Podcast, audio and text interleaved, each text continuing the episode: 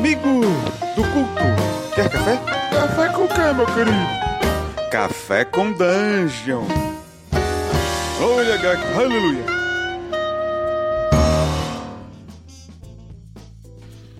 Bom dia, amigos do Regra da Casa. Estamos aqui para mais um Café com Dungeon, na sua manhã com muito RPG. Meu nome é Rafael Balbi e hoje eu estou bebendo um cafezinho aqui que eu estou bebendo muito aos poucos porque eu estou desenvolvendo ainda o gosto dele. E a gente vai falar de desenvolvimento. Desenvolvimento como processo, especificamente. E para falar desse tema muito, muito, muito, muito doutorado, né? Parece que é um doutorado. eu tô chamando aqui a Evelyn Castro, que é streamer aí, aparece em várias streams do Terra dos Mundos, é, Casa Velha, mais o que você participa? Uh, eu já gravei com o Number 2 e eu vou, é, eu vou gravar com o pessoal da Biblioteca dos Ancestrais. Eu tô entrando nesse mundo de stream. On fire! e é designer de mão cheia, né? A gente tenta, a gente faz esforço. É, já vi, já vi no Twitter aí dando, fazendo review aí de material que a galera postou e opiniões embasadíssimas. É, já tem uma década nesse trabalho, então facilita. Maravilha. Cara, assim, você falou que eu vi uma thread, né, que a galera tava discutindo no Twitter sobre desenvolvimento de jogo e desenvolvimento em design e desenvolvimento de produto de forma geral, né? E a gente é. viu que existe uma, inter, uma, uma interseção dentro disso e que desenvolvedores de jogos acabam tendo também é, coisas em paralelo com todo mundo que desenvolve projeto, né? Acho que era mais ou menos isso que a gente estava discutindo, né? Sim, foi mais ou menos isso. Porque isso surgiu de uma provocação. Uhum. Como, é que essa, como é que essa trid surgiu?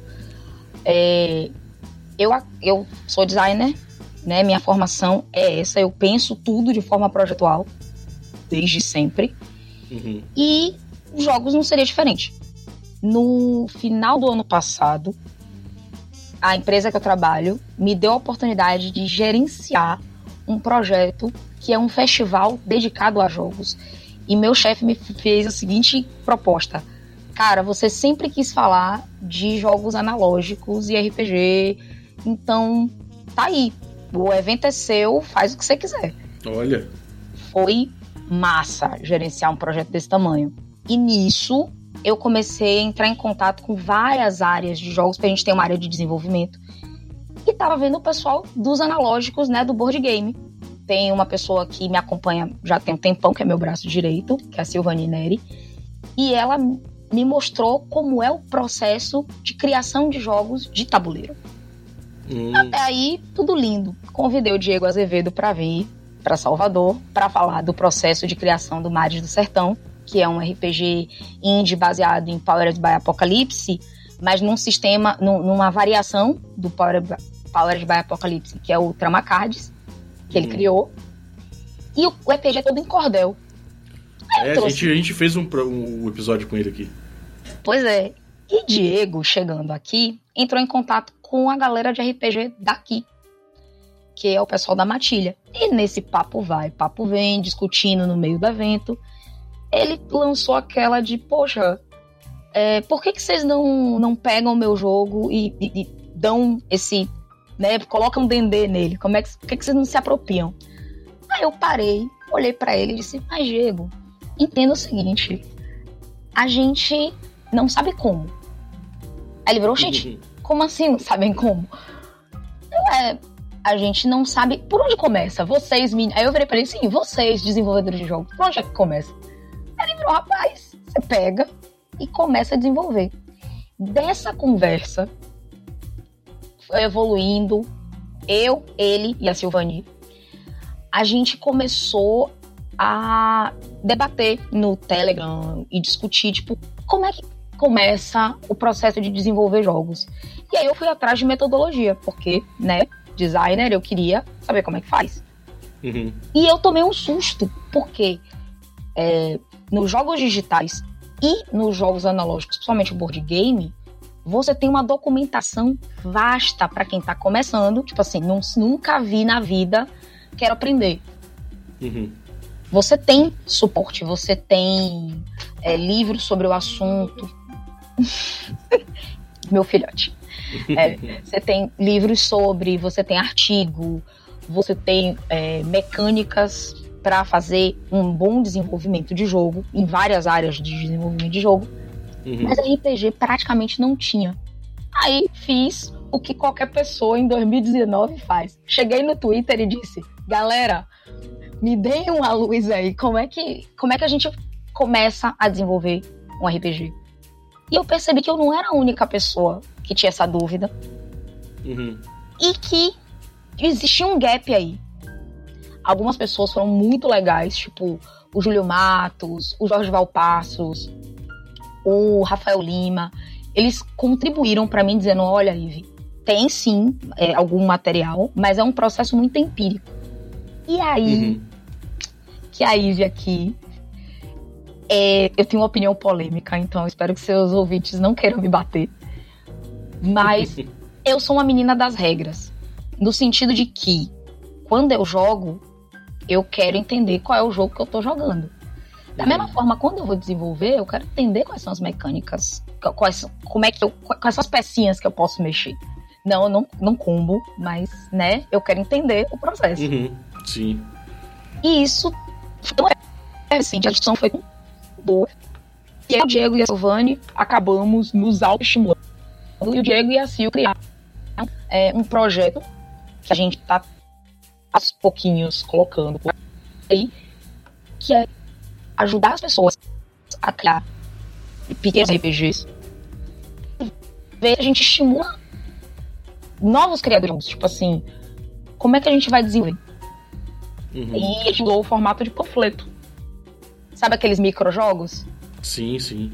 A ideia são micro panfletos, né? Micro, é micro o protótipo do sistema para ensinar a pessoa a ler um sistema, a reconhecer o sistema e criar um jogo. Então, o objetivo é que no final do, da oficina que a gente está montando, você saia com um esboço de joguinho em panfleto.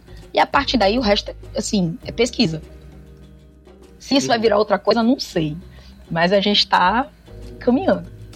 Uhum.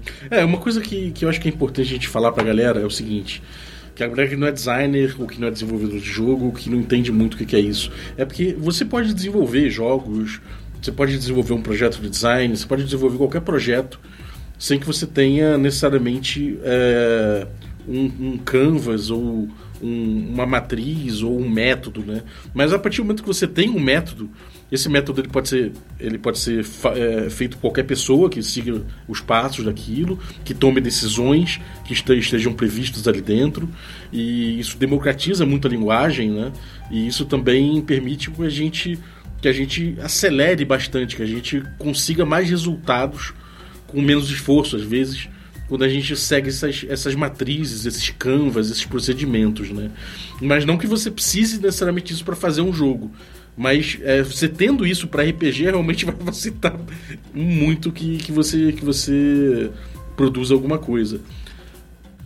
Isso, isso, é legal. A gente, tem, a gente tem uma coisa atualmente, atualmente não, mas desde mais ou menos ali da, dos anos 2000, que são essas coisas de, das perguntas que se faz que se fazem, né? Quando você quer desenvolver um jogo, você começa por essas três perguntas básicas, normalmente. Que é sobre o que é o seu jogo, como é que as mecânicas levam a, a isso acontecer e que comportamentos você estimula é, e que comportamentos você estimula com o sistema para que os jogadores sigam, né? Isso, isso é, uma, é uma, é uma coisa que virou uma prática comum e acelerou muito o jogo por aí, né? É até um jeito de ler sistema.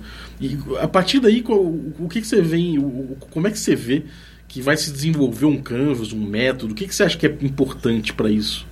Então, eu estou exatamente nesse momento de como desenvolver uma matriz que seja fácil, que seja simples e que né, rode por aí e de preferência open source, que é para todo mundo brincar com ela.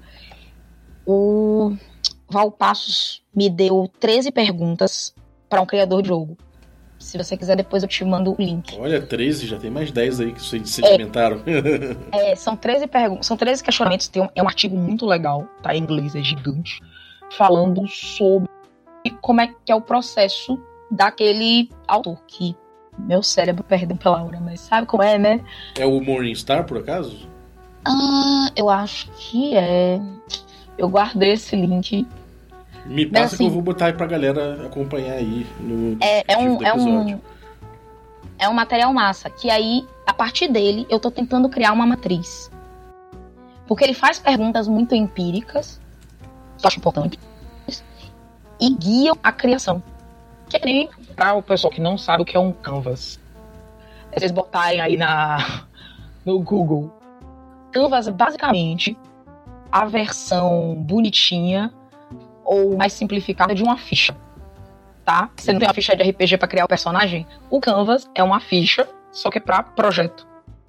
Então nele, você, em vez de você ter os atributos, você tem as peças centrais que vão direcionar seu jogo, que são perguntas.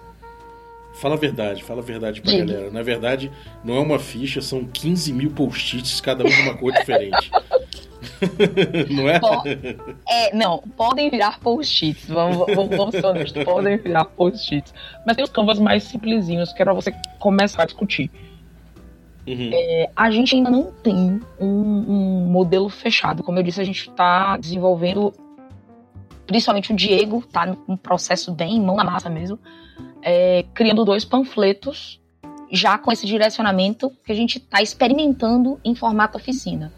A gente o quer... Diego é o Digo? É o Diego... Não, o Diego Azevedo. Ah, o Diego Azevedo, tá. No é, o senhor Diego, Diego é... Tá, tá. É porque são 15 mil Diegos no RPG, é, não é mesmo? Diego no RPG. É. e ele tá, tá, aplicando lá em Natal. É, a gente já aplicou também aqui em Salvador.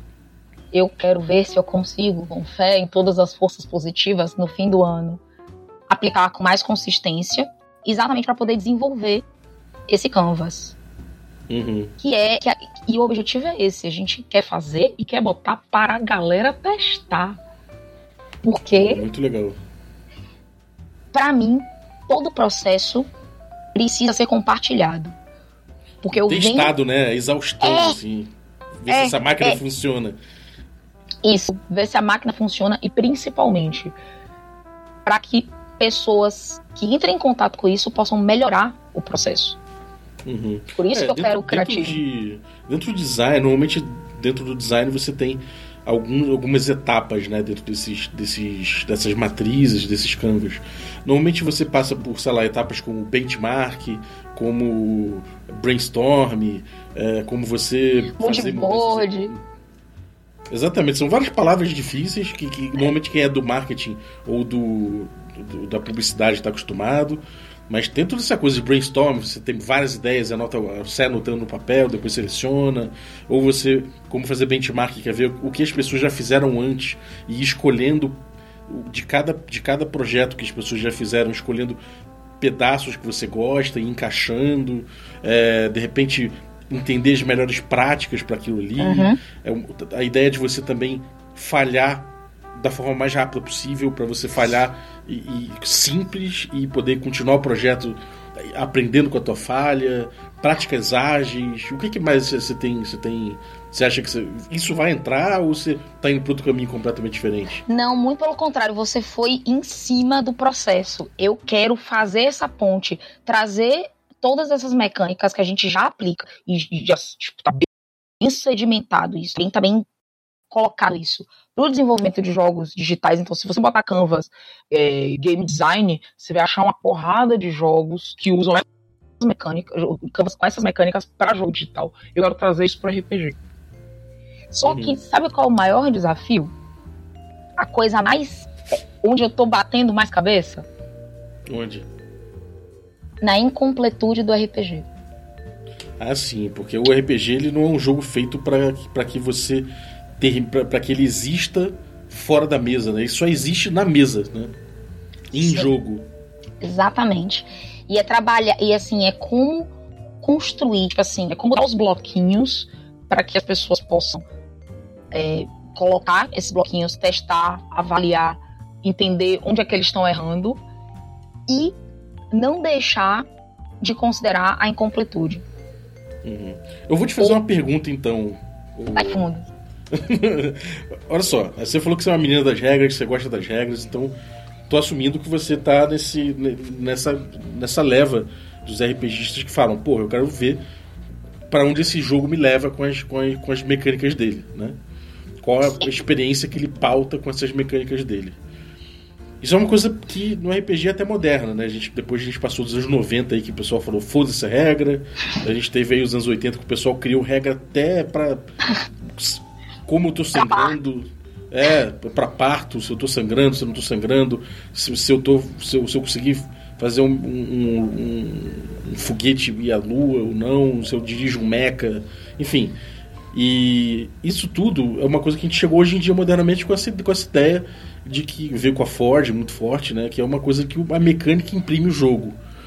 É, mas a gente tem também é, o, o, old school trazendo uma, uma ideia de que o D&D antigamente, né, o primeiro D&D, ele era um jogo que se jogava assim. O, o cara foi chamar alguém para jogar D&D e falou, o Tim Kask, que é o primeiro é. funcionário da TSR, ele virou pro cara e falou: "Cara, tem um jogo aí que a gente joga meio que fazendo as regras conforme a necessidade. E aí você tem ali no D&D, você não tem na verdade um sistema, você tem um toolkit. Sim. Você tem uma, uma caixa de ferramentas para desenvolver as regras que o jogo vai precisar durante o jogo, durante a parada. E o jogo e o RPG nasceu assim. E é uma coisa engraçada de perguntar, porque quando você falou da incompletude, eu lembrei muito disso que é, ao, ao, mesmo tempo que a gente tem essa, essa coisa do Canvas, que é muito boa para desenvolver isso, é, eu fico me perguntando o quanto de, de processo e de Canvas que tem no D&D básico original, sabe? então, pois é. Eu, eu vou te responder isso aí de duas formas. Primeiro, eu fui a pessoa que foi formada, digamos assim, no fodam-se as regras. Eu uhum. era, eu era, e meus amigos que me conhecem há duas décadas sabem bem disso, eu era a pessoa que tava pouco me lascando. Eu pegava a premissa geral e rodava o jogo, e é isso aí. Só que aí, e aí vem o lado B dessa resposta, eu comecei a perceber, dentro do meu sistema na época favorito, que era o Mundo das Trevas. Storytelling. Pois é, eu entendi. Eu calcei os sapatinhos da humildade quando joguei Mago à Ascensão. Então, hum. aquele, aquele jogo me ensinou a ser humilde. De Verdade, hein? É, né? Porque assim, tudo que você pode errar em Storyteller, você vai errar em Mago. Sim, cara, exatamente.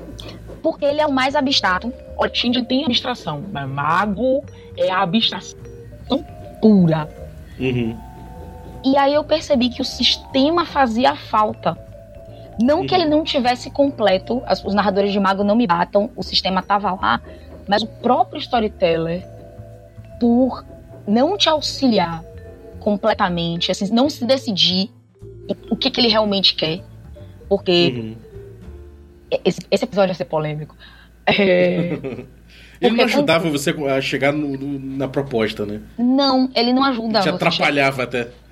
Porque para mim, quando você fala de um jogo sobre horror pessoal e gasta mais de 60 páginas é, descrevendo arma e combate, uhum. a premissa tá. Tem algo errado aí. Sabe? Sim, tipo, sim. oi. E aí eu comecei a perceber isso. E eu entrei em contato com Castelo Falkenstein. Que é um RPG que ele é redondo. Sabe aquele jogo que, tipo, você as regras te ajudam a contar a história. Como o jogo é escrito te ajuda a entrar naquele mundo. Como a, a disposição das jogadas incentiva o jogador a emergir. Aí eu virei, peraí, algo de errado não está certo. Então eu, é, e aí eu comecei a ler. E eu fui jogar Pathfinder e eu entendi que a mecânica tem um papel fundamental para direcionar onde você vai. Não necessariamente uhum. vai direcionar como o seu jogo vai ser, mas ela vai te dar uma boa sustentada de para onde você vai. Então hoje eu sou a chatinha das regras, eu sou a pessoa que, tipo assim, amo storyteller, mas critico em alta. Porque eu percebo que, tipo, velho, o, o, o designer aqui não não pensou. Quanto ao D&D clássico e ao e Gênesis também eu posso encaixar nesse mesmo perfil. eles são metasistemas. A ideia Uhum. deles é te dar ferramentas para contar, no caso do D&D clássico, histórias medievais fantásticas. No caso do, De caça ao tesouro especificamente, né? é, no, e, bem nihilistas. O que não me mata me torna mais forte. Então, Sim. você não pode reclamar que um jogador de D&D, quando vê um desafio, vai querer enfrentar, não importa se pode ou não. Você aprendia que você, se você sobreviver, ganha você, uh, sabe? É padrão. É tipo, bate na barraginha que você ganha água. Sim. Então, eu acho que não é que as regras atrapalhem, mas eu penso que os primeiros desenvolvedores fizeram da mesma forma que os primeiros escritores. Eu gosto sempre de comparar a, a literatura. De que você não sabe exatamente o que você está fazendo quando você está começando. De Newton, quando ele vai falar da teo- das teorias dele, que ele diz assim: Eu estou sobre ombro. Se eu conseguir o que eu consegui, é porque eu estou sobre os ombros de gigantes. Ou seja, é, por que, que a gente tem que reinventar a roda toda a santa vez que a gente vai fazer um jogo? Por que, que a gente não pode aprender com o erro do coleguinha? Ou com o acerto do coleguinha e dizer, porra. E eu penso muito isso quando eu vejo essa porrada de jogos Powered by Apocalipse ou essa porrada de jogos old school que sim são tentativas de você encaixar, tipo assim, eu quero aquela premissa de volta. Eu, eu não quero mais essa, Uhum. essa equalização. Eu quero fazer um, um- um jogo que não seja equalizado, porque pra mim a premissa isso não funciona. Acho isso massa, desde que seja consciente, não acidental. Sim. Meu problema. É, eu, eu, eu gosto do jeito que você analisa a coisa assim. tem razão, você tem razão. Não, mas você tem razão, cara. E, e eu acho o seguinte, cara, eu acho que é claro que a gente a gente precisa dessa base comum, que eu acho que é muito importante para coisa para coisa virar um, um processo, né? Como você falou, desenvolvimento como processo. E isso é muito importante, a gente ter, é, obviamente, nos jogos antigos ou no, sei lá, no- nesses jogos que são toolkit, você ainda não tem uma, um pensamento como produto, você não tem um pensamento como, como um jogo completo, necessariamente. Você tem é, pensamento dentro daquilo ali que ele, que ele se propõe e não mais que isso. Você é meio que- é responsável por todo o processo, né? Por assim Sim. dizer. Isso fica a teu, teu, teu encargo. Agora, uma coisa, um contraponto que eu só que eu queria fazer é o seguinte: a gente tem um pouco essa coisa do fetiche da mecânica, né? A gente olha muito e eu acho, eu gostaria que, tipo, se, se eu pudesse dar um, dar um, um, um pitaco, uma diquinha assim, que eu acho que eu gostaria de ver num, num canvas sobre game design, seria não só essa visão de que a mecânica é só o que importa, mas que a mecânica importa, Sim, a ilustração importa, a diagramação importa, Sim. o jeito que você está trazendo o texto, né? O jeito que você, que, tipo, não só a mecânica, mas todo aquele, aquele, o cenário se tiver, todas essas coisas que acabam de certa forma tendo uma, uma certa normatividade. nisso daí jogo, você não precisa nem sabe? dizer. Eu gosto que você diga, porque reforça o meu pensamento. Mas assim, como eu disse, o jogo que me deu o start de pensar, opa, pera, tem alguma coisa errada, é também um jogo que eu acho que é um primor de design, que é o Castelo Falkenstein.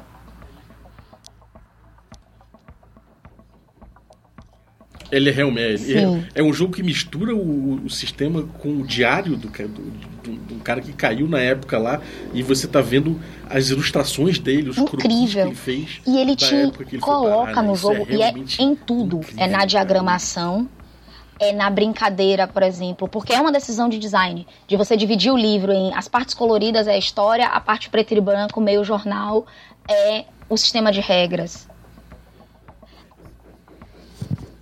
Uhum. É o diário. E todo o processo. É, você faz o diário, mim, né? Você faz não é nem o jogador, mas é o processo de imergir o mestre e mesmo aquelas pessoas que estão interessadas em jogar. Quando você, você lê o Falk, como ler um livro de contos. Tipo, você, você parou ali e lê um romance. Dentro daquele romance, ele tá te contando quem é que tá no poder, como é que os lugares se. é, como é que você chega de um lugar ao outro. Ele vai te enamorando naquela história. Então, eu gosto de analisar o, o Castelo Falkenstein como Mike, ele queria te dizer para onde você tinha que olhar. E ele usou todos os recursos Uhum. que ele tinha: imagem, referência, é, escolha de fonte, pra te levar pra aquele lugar. E eu acho que. é, e eu acho que falta Maravilha. isso. É, É o cara é bom. o cara é O cara- foda, né? É o meu designer, assim, tipo, eu pago pra ele, sinceramente, porque o cara é muito, muito bom. Porque o livro tem É, 21 realmente. anos, Balbi. 21. E ainda é um RPG que você senta, você lê e diz, meu Deus. Tipo, tem coisas nele que o Apocalypse É. Engine vai questionar, tipo, vai, vai colocar em pauta quase uma mais de uma década depois. Ele realmente é um jogo revolucionário. Então. E É, por causa. O Mike, o dois, dois designers que eu gosto de analisar sempre com, com muito cuidado, porque eles, se você olhar, eles estão sempre adiantando coisas, tendências no, no game design. É o Mike Pondsmith e o Jonathan Tweet, cara. São dois caras que eu acho realmente dois heróis. Jonathan fez. Ah, Fez eu, eu, conheço, eu conheço esse participou do- nome. Fizesse uma terceira era. Né? Ele sempre Não, alguma coisa, cara. Asmárica é Fez aquele o- é. jogo que eu olho pra ele e digo: você é massa, você é lindo, você realmente tem tudo o que você promete, mas você não é pra mim. É aquele crush que você olha e diz: Poxa, crush, gosto de você, mas não vai rolar. É, não, é, mas é assim, né, cara? Eu acho que, sei lá, tem. Sempre você vai ter uns jogos que são assim, né, cara? Que, você- que você olha e você fala, você, é, é É. foda, mas não é pra mim. Não é, não é, não é meu. meu minha você namora chá. ele, você diz assim, poxa, é massa de ler. Tem muitos jogos que eu acho, tipo assim, necessários pra gente ler. E nem sempre você vai botar na mesa. Mas eu acho, Uhum. eu acho bom que É, exista. exatamente. Tem um aqui, que é uma raridade, chamado Ai, Nobles, né? E vi seu. Nobles. Nobles, ah, a gente fez um programa sobre Nobles aqui. É um Raríssimo. ganhei de presente, amigo. Isso vale uma nota, viu? Guarda no cofre. É, e eu tenho a edição branca, que é a edição com a capa de mármore e com a. Olha, cara. É, é o bebê. E a pessoa que me deu disse assim: Ive, você que fica lendo jogos de RPG com quem analisa livros, de literatura no geral, né? Dissecando livro, esse aqui é pra você. O bicho deve ter o quê? Uns 15 anos e ele já tinha regras para você jogar via texto. Uhum. No caso dele, play by you. Então, Sim. olha coisa que alguém, não citarei nomes, andou fazendo uma caixa de 100 dólares falando de possibilidades de jogar de outras formas, não, né? É, é, Monte Cook, a gente tá olhando pra você. Ah, olhando e julgando. julgando muito. Sério, eu julgo muito, muito fortemente. é, eu também, cara, eu também.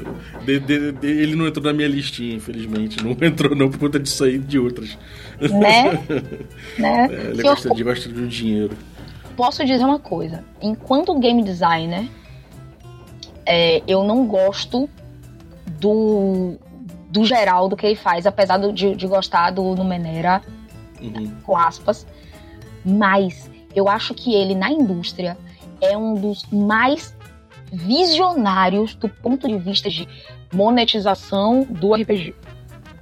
É. Falemos o que quisermos, o cara sabe fazer dinheiro com isso. Sabe, sabe. Não sabe, isso sabe. Olha, não tô- cara, é, acho que a gente, a gente deu uma bela, uma bela introduzida pra galera aí, mas talvez a gente precise reunir novamente aí quando você estiver mais Opa. pra frente aí no projeto, porque eu quero saber do que, que tá acontecendo. Porque o projeto é muito bom, cara. Parabéns. É, obrigada, mas assim, os créditos não são meus. Os créditos mesmos são da provocação do senhor Diego Azevedo, que está apertando o meu juízo, como a gente diz aqui na Bahia, para criar coisas novas e provocando. E principalmente pela colaboração da Silvane, que sem ela, cara, juro, eu não ia conseguir colocar, assim, por causa do tempo do trabalho, eu não ia conseguir pensar nisso. Então, crianças, sigam essas duas pessoas, porque eles são foda, merecem ser seguidos. Eles são muito Beleza. bons. Eu vou botar o link deles, vou botar o Twitter deles aí pra vocês seguirem. Realmente, a galera que agita e que vale a pena seguir. Fechou, cara. Pô, obrigado, valeu aí pelo, pelo, pelas provocações que você passou pro público e pra mim. E eu quero ver o desdobrar disso. Então, vamos marcar aí um, uma consulta aí a cada 15 dias para você me, me, passar mais provocações, pode ser? não tão, não tão cedo, mas esperem que em janeiro, quando eu vou estar de férias, eu vou realmente embarcar nessa produção, crianças. Eu não sei o que, que 2020 me aguarda, não, mas vai, vai ter coisa. Quem sabe eu não levo o Canvas no DOF? Sucesso. E a gente testa. Maravilha, né? cara. E algum, alguma coisa que você tenha aprontado aí que você queira passar pra galera, de agenda, alguma coisa assim? Rapaz, é mais fácil seguir meu Twitter, porque eu sou, como disse um amigo meu recentemente, um agente livre, e os agentes livres estão sendo esperados. Então, você vai me encontrar fazendo projetos aqui em Salvador, você vai não, mas demorou. Muito obrigado, cara. Valeu zaço. Eu gostei muito e a gente vai, vai ter volta aí. Obrigado. Não só para esse tema, mas para outro. Sinta-se claro. sinta convidada para participar mais vezes. Um dia, quem sabe, a gente faz um sobre. Mac. É, analisando. Não, nem precisa ser ele, não. A gente pode fazer analisando um projeto gráfico. Porra, excelente. Porque eu trouxe e eu curto falar. Esse aí, aí... é duas horas falando. Pô, maravilha. Então, brigadaço. E você que ficou ouvindo a gente até agora, fica ligado aí no nosso youtube.com.br da casa que vai ter jogo, gameplay de D&D clássico, D&D maroto, D&D moleque em breve. Então, youtube.com.br da casa, clica lá no sininho, se inscreve, fica esperando que em breve aí nesse mês ainda vai sair coisa. Va valeu. Eu queria agradecer o Marcos que mandou essa vinhetinha de hoje, iluminada, abençoada nas águas de Greyhawk. Muito obrigado, irmão é, se você quiser também mandar sua voz para a vinhetinha do Café com Dungeon, é só usar aí o WhatsApp e mandar para o número que eu coloquei embaixo na descrição do, do episódio. Sabendo que se você mandar aí a sua, sua vinhetinha, né, você já está consentindo nos direitos do uso da, das vozes envolvidas no áudio que você mandar. Então é isso. Muito obrigado e até a próxima.